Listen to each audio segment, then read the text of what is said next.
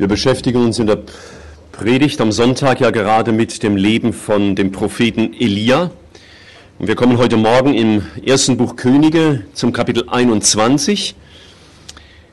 Und es geht schwerpunktmäßig eigentlich nicht um den Elia. Er kommt dann erst am Ende der Predigt vor, auch am Ende des biblischen Berichtes.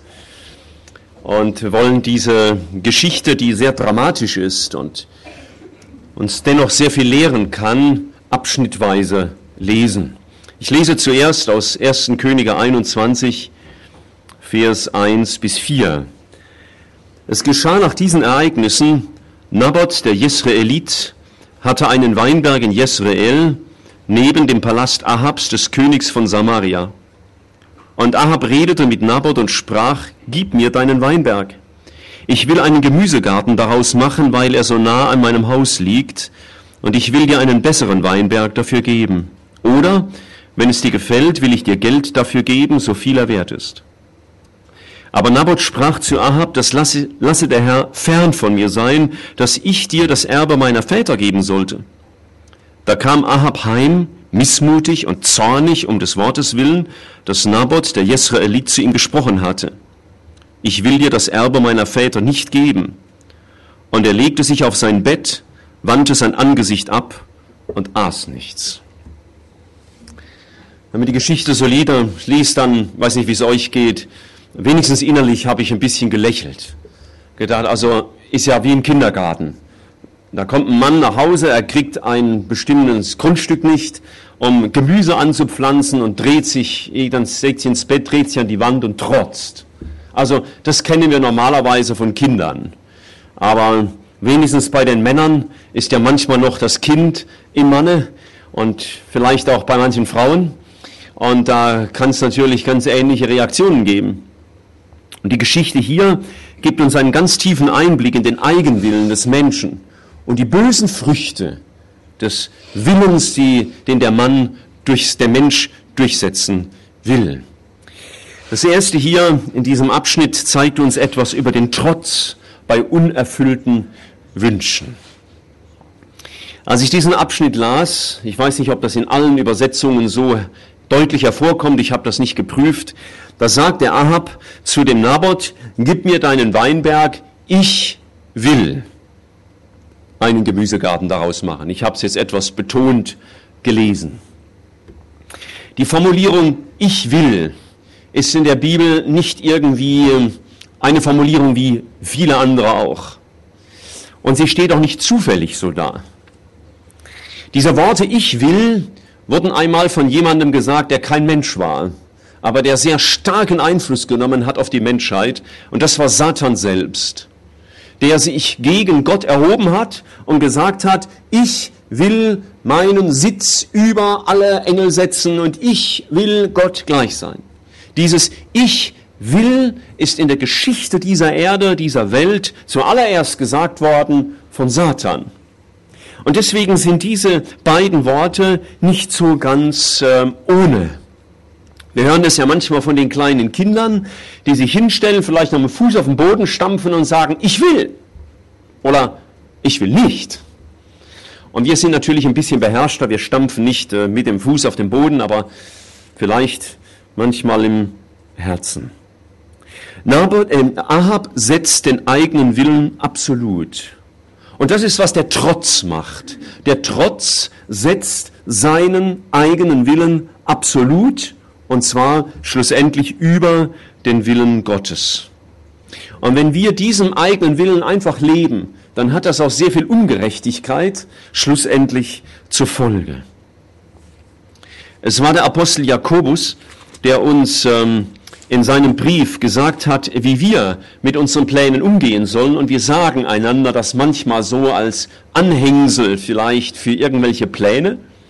Er sagt, äh, Jakobus 4, Vers 13, wohl an nun ihr, die ihr sagt, heute oder morgen wollen wir in die in die Stadt reisen und dort ein Jahr zubringen, Handel treiben und Gewinn machen, und doch wisst ihr nicht, was morgen sein wird. Denn was ist euer Leben?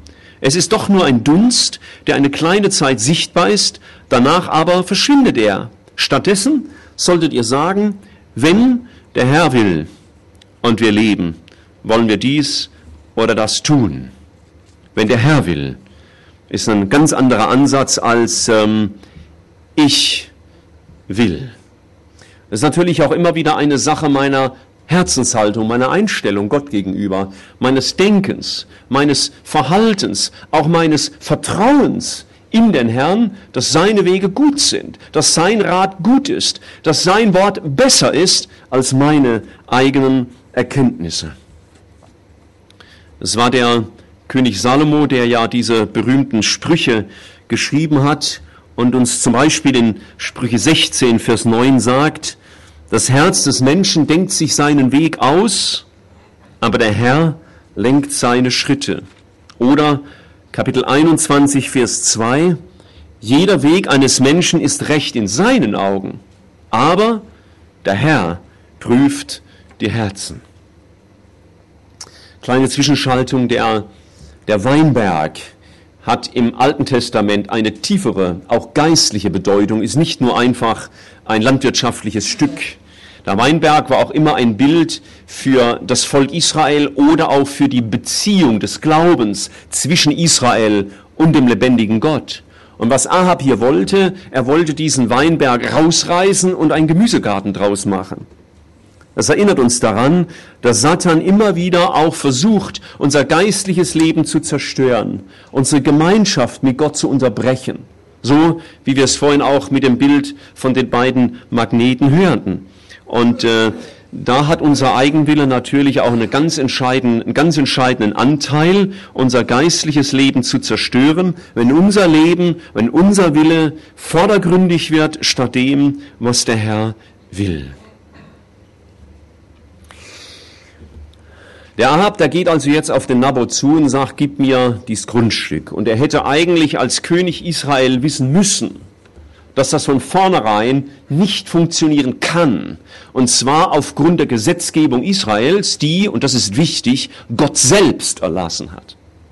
Er sagt nämlich, wir können das nachlesen, ich spare mir das jetzt im dritten und vierten Buch Mose, dass das Land Gott gehört und dass er jedem Stamm und jeder Familie ein Grundstück zugeteilt hat und dass es verboten war für einen Israeliten, sein Grundstück, das ja Erbrecht gewesen ist in seiner Familie, dieses Grundstück jemals herzugeben.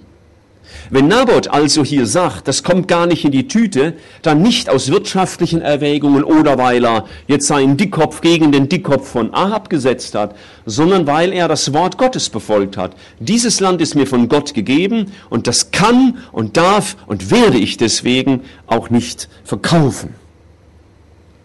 Also der Ahab macht mal einen grundsätzlichen Fehler. Er denkt nur an das, was er will, aber er denkt nicht an das, was Gott sagt. Ich kann heute Morgen keine Abhandlung bringen über die Frage, wie erkennen wir den Willen Gottes. Aber ich sage immer wieder, das Erste, was wir bedenken müssen, wenn es um die Frage geht, was ist der Wille Gottes in dieser Situation in meinem Leben, ist die zu fragen, was sagt Gott ganz grundsätzlich zu meinem Vorhaben? Was sind Gottes Prinzipien? Und wenn wir das manchmal überdenken, die Prinzipien Gottes zu überdenken, die Grundlagen der Bibel zu überdenken, dann erledigen sich viele Fragen schon von vornherein. Wir haben in der Männerstunde am Freitag, schade für jeden, der nicht dabei war, ähm, in der Männerstunde gesprochen, unter anderem über den Begriff geldgierig zu sein und haben gesagt, deswegen machen Christen keine Glücksspiele, also Lotto und Toto und diesen ganzen äh, Krusch, den man laufen ins Haus bekommt, um, was weiß ich, Millionär zu werden. Ähm, warum? Weil dahinter die Habgier steht und Gott sagt, dass wir nicht habgierig und nicht geldgierig sein sollen. Und ich muss auch gar nicht fragen, wenn ich zum Beispiel jemand einen Ehepartner am Wählen ist und der Ehepartner folgt Jesus nicht nach, dann muss er Jesus erst gar nicht lange fragen, ist das dein Wille? Weil Gott deutlich gesagt hat, du sollst nicht am gleichen Joch mit den Ungläubigen ziehen. Das wird immer schief werden. Und ich muss Gott auch nicht lange fragen, Herr, soll ich jetzt ins Theater oder ins Kino gehen? Weil ich weiß, dort werden Werte vermittelt, die dem Wort Gottes widersprechen. Und deswegen muss ich mit Gott darüber erst gar nicht reden. Ahabs Herz war dem Willen Gottes nicht unterstellt. Und deswegen sah er in Nabots Antwort nicht Gottes Reden. Er sah nur einen Menschen, der mir den Gemüsegarten verwehrt. Ahab wollte Gott nicht gehorchen, Ahab wollte seinen Willen durchsetzen. Ist das immer so weit entfernt von uns? Wenn Gott unser Herz prüft, auch in dem, was wir vorhaben, dann werden wir vielleicht manchmal auch beschämt feststellen müssen, dass unser eigener Wille, unser eigenes Vorhaben oft wichtiger ist als das, was Gott ganz grundsätzlich dazu sagt. Es ist mir immer wieder wichtig, wenn wir vor wichtigen Fragen, vor wichtigen Problemen unseres Lebens stehen, was sagt die Bibel dazu? Zum Beispiel, wie gehst du um mit deinem Ehepartner? Wie gehst du um mit deinen Eltern? Wie gehst du um mit deinen Kindern? Was sagt Gott dazu? Und wenn wir uns diese Prinzipien einfach mal durchlesen, dann werden uns viele Antworten wie Schuppen von den Augen fallen. Sein Weg, den Weg Ahabs, begann schon mit der Ehe, die er mit Isabel eingegangen ist.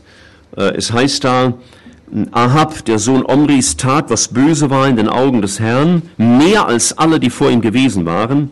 Denn es geschah, dass er sogar Isabel zur Frau nahm, diese Tochter Edbaals, des Königs der Sidonier, und er ging hin und diente dem Baal und betete ihn an. Also schon die Eheschließung mit Isabel war eine klare Übertretung von Gottes Wort. Wenn wir an unserem eigenen Willen festhalten, statt ihn Gott auszuliefern, dann können ganz schlimme Dinge geschehen. Denn wenn dein Wille wichtig ist und dich treibt, dann wird es nicht mehr weit sein, dass du Gottes Gebote äh, missachtest, weil du sie als Ballast empfindest, als Einschränkung. Es ist so wichtig, unser Herz immer wieder neu diesem Herrn auszuliefern und ihn zu fragen, Herr, wie würdest du an meiner Stelle handeln? Was würdest du mir sagen, wenn du jetzt neben mir sitzen würdest?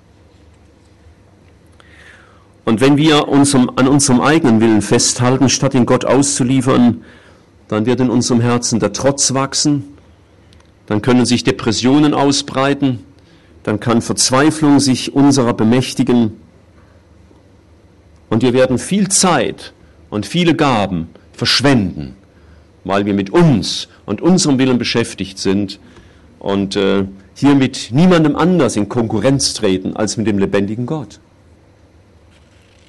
Deswegen war mir der Elia so ungemein ich, ähm, ein Beispiel, als er sagt, ganz am Anfang des Berichtes über ihn in der Bibel, dass er zu Ahab sagt, der Gott, vor dem ich stehe. Steh also mit deinem Willen, mit deinen Plänen, mit deinen Reaktionen, mit deinen Meinungen, mit deinem Denken immer wieder vor ihm und frage ihn, Herr, bin ich auch in der Gefahr, meinen eigenen Willen durchzusetzen oder kann ich noch hören? Ich, ihr wisst ja, dass ich die englische Sprache sehr liebe und ähm, da hat mich mal Psalm 23, Vers 1 sehr überrascht, wie das im Englischen heißt. Manchmal interessant, wenn man das lesen kann. Äh, Im Englischen heißt der erste Vers, The Lord is my shepherd, I shall not want. Der Herr ist mein Hirte, ich werde nichts mehr begehren. Das ist interessant. Wenn er mein Hirte ist, dann begehre ich nichts mehr, sondern er ist mein Begehren und was er für mich erwählt, das ist gut. Also Ahab, der war von Trotz erfüllt, weil er mit unerfüllten Wünschen nicht leben wollte. Also pass auf, wenn es um deine unerfüllten Wünsche geht. Wie reagierst du? Wir lesen ein Stück weiter, ab Vers 5 und ähm, schwenken gewissermaßen so die Kamera, so wie die Kamera vor mir hier, auf jemand anders, nämlich auf Ahabs Frau. Da heißt es, da kam seine Frau Isabel zu ihm hinein, also als er da so trotzig in seinem Bett lag, und redete mit ihm, warum bist du so missmutig und isst nichts? Und er sprach zu ihr, ich habe mit Nabot, dem Jesraeliten, geredet und zu ihm gesagt, gib mir deinen Weinberg um Geld, oder wenn es dir lieber ist, will ich dir einen anderen dafür geben. Er aber sprach, ich will dir meinen Weinberg nicht geben. Da sprach seine Frau Isabel zu ihm, zeige jetzt, dass du König über Israel bist. Steh auf und iss etwas und sei guten Mutes, ich will dir den Weinberg Nabots des Israeliten verschaffen. Ach, ist das schön, gell? Meine Frau hat, die einen versteht und die mitfühlt und die sagt, okay, wenn du es nicht geschafft hast, wozu hast du eine Gehilfin? Also ich mach's und jetzt überhaupt steh mal auf, zeig denen mal, was du, wer du bist und wo der Hammer hängt und du bist doch hier der König und jetzt hau mal eine Faust auf den Tisch und, aber du brauchst gar nichts machen, ich regel das schon. Toll. Ach, von solch einer Frau träumt jeder Mann. Ich hoffe du nicht. Ich hoffe du nicht. Und ich will auch jetzt nicht nur über Ehefrauen sprechen, sondern ganz grundsätzlich, pass auf, wenn du Ratgeber bist. Das Gleiche kann dir nämlich passieren heute Nachmittag. Du rufst einen Freund an und er jammert dir das Ohr voll über etwas, das geschieht und deine Reaktion, weil du den Freund liebst, weil du auf seiner Seite stehst, sagst du, armer Kerl. Was sie mit dir aber auch machen, ist schlimm. Also ich würde dir ermutigen, jetzt aber mal, gell? zeige mal, dass du auch dich wehren kannst. Pass also auf, wenn du Ratgeber bist. Was ist denn eigentlich Gottes ultimatives Ziel mit einem Menschen? Und wenn wir Ratgeber sind, ist es immer wieder wichtig, dieses Ziel vor Augen zu haben. Was ist Gottes Ziel? Ähm, und in dem Kapitel 8, das der äh, Horst uns vorhin in einem kleinen Auszug gelesen hat, da heißt es zehn Verse weiter vorne. So, und das ist das ultimative Ziel Gottes mit dem Menschen. Römer 8, Vers 28 und 29. Wir wissen aber, dass denen, die Gott lieben, alle Dinge, also alle Dinge, die Gott in unser Leben hineinlegt, zum Besten dienen. Denen, die nach seinem Vorsatz berufen sind. Denn die er zuvor ersehen hat, die hat er auch vorherbestimmt, im Ebenbild seines Sohnes gleichgestaltet zu werden, damit er der Erstgeborene sei unter vielen Brüdern. Das Ziel Gottes mit uns Menschen ist, also mit seinen Kindern, mit denen, die an ihn gläubig sind, uns Jesus ähnlicher zu machen. Und jeder Rat, der ein anderes Ziel verfolgt, ist zu verwerfen, ist ein Rat Isabels. Jeder Rat, der dein Ego aufpumpt, ja, der dich stark macht, dass du sagst, so jetzt aber, jetzt lass ich's mal krachen und jetzt ist genug und jetzt hau ich auf den Tisch und jetzt fliegen die Fetzen. Dieser Rat, das ist ein Rat Isabels. Das hat sie gemacht. Welchen Rat gibst du, liebe Ehefrau, deinem Mann, der gekränkt nach Hause kommt von der Arbeitsstelle und du, lieber Mann, wenn deine Frau den Kopf hängen lässt oder sich ins Bett legt und die Wand dreht und nichts mehr isst, weil sie beleidigt ist wegen irgendwas oder wenn dir irgendeiner seine Not schildert, was ist das Ziel deines Rates? Dir gute Freunde zu machen? Ist ja sehr angenehm zu sagen, ja, also wirklich, Horst, also ich fühle so mit dir, ach, ich bin ganz deiner Meinung. Da sagt der Horst, toll, Michael ist ein super Freund, der versteht mich. Wenn ich ihm aber sage, weißt du, lass es dir einfach dienen, es dient dir auch, dass du abgeschliffen wirst und dass du Jesus ähnlicher wirst, riskiere ich, nicht beim Horst, aber vielleicht bei einem anderen, dass er mich aus dem Haus schmeißt und sagt, Unverschämtheit, jetzt mir nur eins drauf zu geben, der sollte mich doch jetzt mal ein bisschen aufbauen. Ja, so sind wir. Wir hören so gerne das, was uns Leute in die Ohren blasen. Geht mir und dir wohl kaum anders. Und gerade wenn man sich nahe steht, wenn man etwas für den anderen empfindet, dann ist die Gefahr sehr groß, dass man dem anderen zum Munde redet und nicht mehr das Ziel Gottes im Blick hat. Paulus schreibt den Korinthern, und ihr wisst ja, den Korinthern hat er, mein lieber Mann, Deutsch würde man sagen, den Marsch geblasen. Und dann sagt er ihnen, wir sind nicht Herren über euren Glauben, sondern Mitarbeiter Gottes an eurer Freude. Also alles, was ich euch sage, auch alle Korrektur, auch da, wo ich euch ausbremsen muss, das geschieht, weil ich will, dass ihr Freude habt, echte Freude. Nicht Freude über den Weinberg, den ihr kriegt, oder den Gemüsegarten, um mit diesem Bild zu sprechen, sondern die Freude, die kommt, weil der Heilige Geist eure Herzen erfüllt.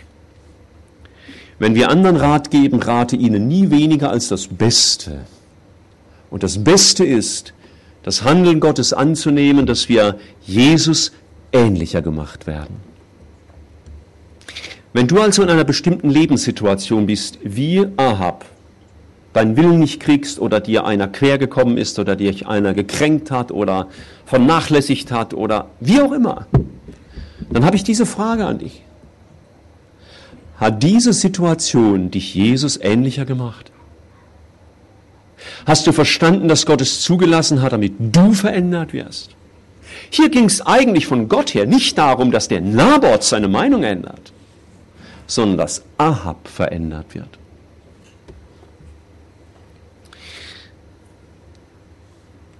Unsere wahre Freude besteht darin, den Willen Gottes zu tun. Das schenkt wahre Freude. Es gibt in der Bibel ja einen sehr krasses, einen krassen, Gegenentwurf zu der Isabel und das ist die, die Abigail. Wir kennen ja diese Geschichte, die ähm, Frau, die mich immer wieder zum Kopfschütteln bringt, die 600 wütende Männer aufhalten kann. Eine einzige Frau. Also das werde ich nie begreifen, wie die das konnte. Und schau, was sie dem David sagt, der war ihr König der hätte sie einfach überrennen können mit seiner Armee, buchstäblich. Er hätte sie einfach einen Kopf kürzer machen können. Sagen können, was fällt dir einfach eigentlich ein, Mist, dich mir hier in den Weg zu stellen, weg mit dir. Und die stellt sich zu ihm und sagt, David, hilf dir nicht mit eigener Hand. David, gib nicht dem Zorn Gott den Zornraum in dir. David, führe die Kriege des Herrn und nicht die Kriege um dein Ego und deinen Willen und dein Recht und deine verletzte Ehre. David, vertraue Gott und er wird dich bewahren. Und wenn du Gott vertraust, dann gibt er dir, was er dir geben will. Das war eine gute Ratgeberin und die war mutig. Ein guter Ratgeber braucht auch Mut. Er setzt sich dem Risiko aus, dass der andere böse wird, weil er was anderes erwartet, was anderes erhofft hat. Ich weiß, es ist manchmal sehr schwer, mir geht das selber so, unparteiisch zu sein. Und du solltest nicht auf der Seite A oder auf der Seite B stehen, sondern immer auf der Seite Gottes. Was sagt er in diese Situation? Drittens, wir gehen weiter in 1. Könige 21, Vers 8. Und sie, Säbel, schrieb Briefe in Ahabs Namen, versiegelte sie mit seinem Siegel, und sie sandte sie an die Ältesten und die Edlen, die mit Naboth zusammen in seiner Stadt wohnten, und sie schrieb in den Briefen folgendes, ruft ein Fasten aus und setzt Naboth oben an unter dem Volk und setzt ihm gegenüber zwei Männer, Söhne Belials, die gegen ihn Zeugnis ablegen und sagen sollen, du hast Gott und dem König geflucht und führt ihn hinaus und steinigt ihn, damit er stirbt. Und genauso kam es dann auch. Wenn unser Wille nicht dem Willen Gottes ausgeliefert ist, kann er sehr gefährlich werden und bösartig. Wir lassen vielleicht nicht gleich einen steinigen. Aber wenn unser Wille nicht dem Willen Gottes ausgeliefert ist, wenn dein Wille dich regiert, dann kann er zu einer bösen Waffe werden. Dann regiert der Mensch mit all der in ihm wohnenden Ungerechtigkeit. Und dann kommen Sätze wie, naja, der Zweck heiligt die Mittel. War vielleicht nicht so ganz koscher, aber mein Ziel war ja gut. Und dann kommen so kleine Unwahrheiten, wo man Dinge so ein bisschen dreht, wisst ihr, dass sie besser in unsere Planung passen und dass wir sie anders schildern, als sie gewesen sind und denke weglassen. Mein Bruder, der hat mir manchmal gefragt, Michael, ist das die lautere Wahrheit? die lautere Wahrheit. Kann das wirklich vor Gott bestehen? Und dann kommt es zur Afterrederei, dann sammeln wir so schnell unsere Parteien, gell? denken wir, ach Christina, bist auch meiner Meinung und du Markus, du denkst doch bestimmt, ist wirklich schlimm, was der gemacht hat. Und wenn ich die Dinge nur aus meiner Sicht schildere, werden Christina und Markus immer denken, ja, armer Kerl, Michael, wie sie mit dem aber umgehen. Wenn sie die andere Seite hören würden, wäre es vielleicht ein anderes Ergebnis. Dann kommt Afterrederei und Übertreibungen. Der Naboth hat ja nur gesagt, ich kann über Gottes Wort nicht hinweggehen. Ich kann mir den Weinberg nicht gehen. Und sie sagt, er hat Gott und den König geflucht. Also die hat die Wahrheit verdreht und extremst übertrieben. Wenn unser Wille uns regiert, dann ist der Ungerechtigkeit Tür und Tor geöffnet. ich sage noch einmal, vielleicht nicht so grob wie hier, aber wir finden dann immer Erklärungen für unser Handeln. Und das perfideste ist, weil der Teufel die Bibel ziemlich gut kennt, können wir schnell dahin kommen, dass wir sogar noch Bibelverse nehmen und unser Handeln damit untermauern, aber nicht ehrlich vor Gott waren und ihm nicht unseren Willen ausgeliefert haben. Weil es eine Lehrgeschichte ist, endet sie sehr bilderbuchmäßig. Der, die Isabel setzt sich durch, der Nabot wird umgebracht, der Ahab kriegt den Weinberg, er ist jetzt ganz glücklich und dann ist ihm die Stimmung schon wieder verdorben. Dann kommt der Nächste, den er nicht leiden kann. Das ist der Elia. Der Elia, der tritt auf und dann sagt er ihm im Vers 20, hast du mich gefunden, mein Feind, sagt der König zu dem Propheten. Er wusste genau, oh, wenn der Elia auftaucht, dann habe ich nichts mehr zu lachen. Der kommt ja immer nur, um mir den Kopf zwischen die Ohren zu setzen. Hast du mich gefunden, mein Feind?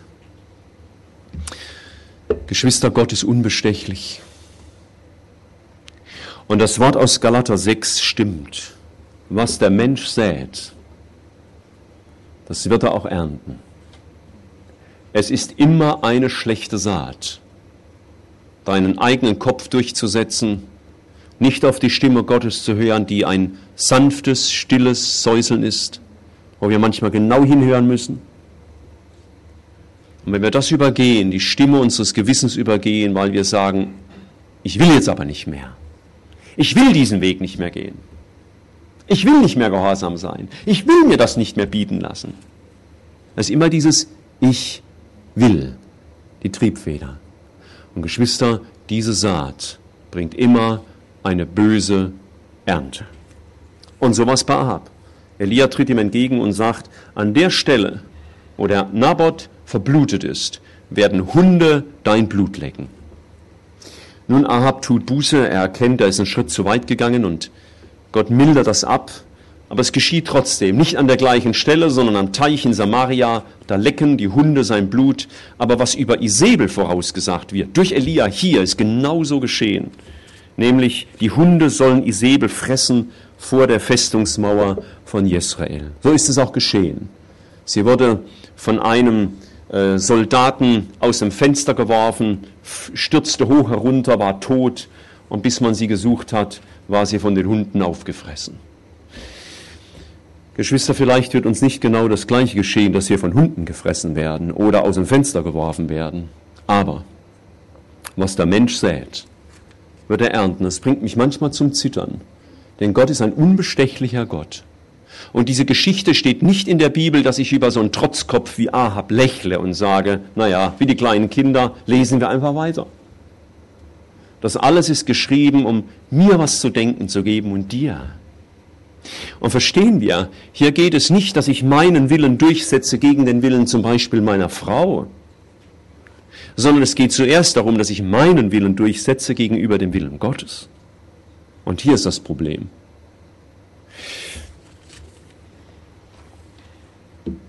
Wenn der eigene Wille zur Triebfeder unseres Handelns wird und wir göttliche Grundsätze dabei übergehen und dieses leise Mahnen in unserem Gewissen übergehen, dann merkt Gott das. Und das werden wir ernten.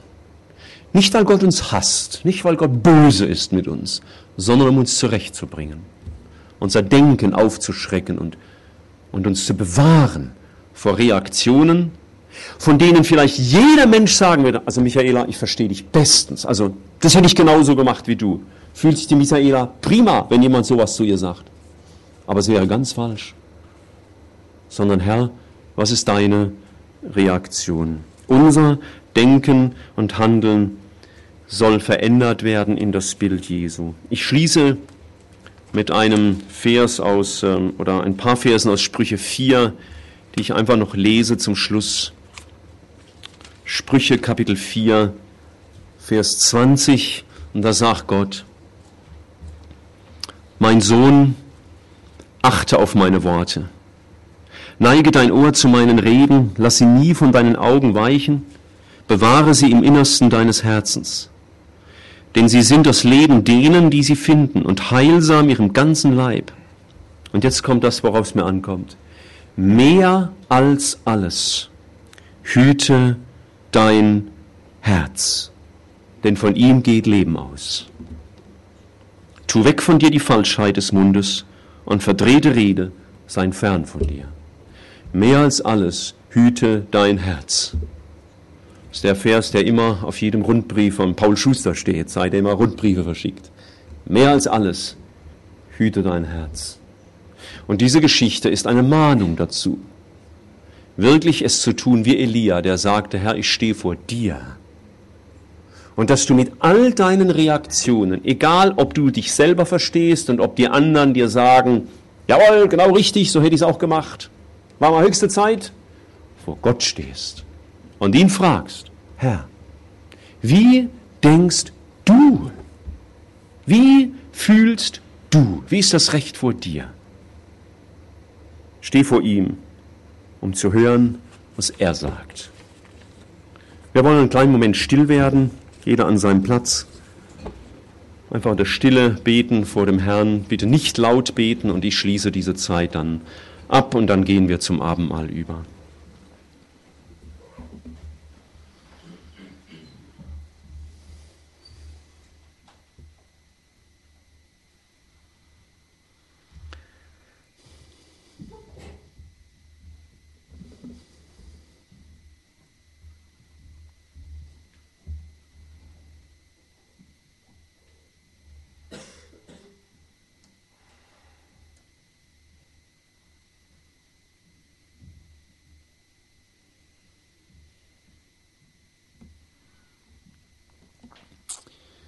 Herr, wir danken dir für dein Wort, dass du uns auch solche drastischen Geschichten nahebringst, nicht damit wir einen längst verstorbenen Menschen verurteilen, sondern dass wir unser eigenes Herz sehen, weil der Grundzug von Ahab genauso auch in unserem Herzen steckt. Und ich danke dir dafür, dass du unbestechlich bist und dass man dich nicht täuschen kann. Du siehst unser Herz bis ins Innerste, alle Beweggründe. Du siehst unser Denken, auch dort, wo es sich von unseren Worten unterscheidet. Du bist die Wahrheit und deswegen kennst du sie. Und ich danke dir dafür, dass das so ist. Und danke für deinen Heiligen Geist, der auch immer wieder unser Gewissen stört wenn es dabei ist, sich selbst zu entschuldigen und zu erklären und das eigene Empfinden und den eigenen Willen an die erste Stelle zu setzen. Herr, wir möchten lernen, vor dir zu stehen, auch mit all unserem Denken, mit all unseren Reaktionen auf das Handeln anderer Menschen, das uns nicht gefällt. Hilf uns, Herr, wirklich ein hörendes Herz zu haben, um von dir geprägt zu werden und dein Ziel zu haben, umgestaltet zu werden in dein Bild.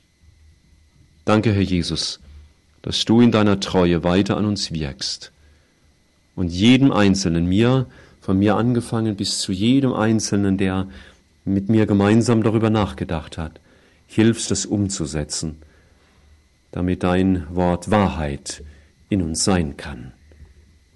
Hilf uns ehrlich zu werden, den Mut zu haben, ehrlich zu werden vor uns selbst und uns dir ganz neu auszuliefern, damit wirklich das geschehen kann, was du willst. Und wir deinem Heiligen Geist Raum geben in unserem Denken, Fühlen und Handeln. Dank sei dir dafür, Herr. Amen.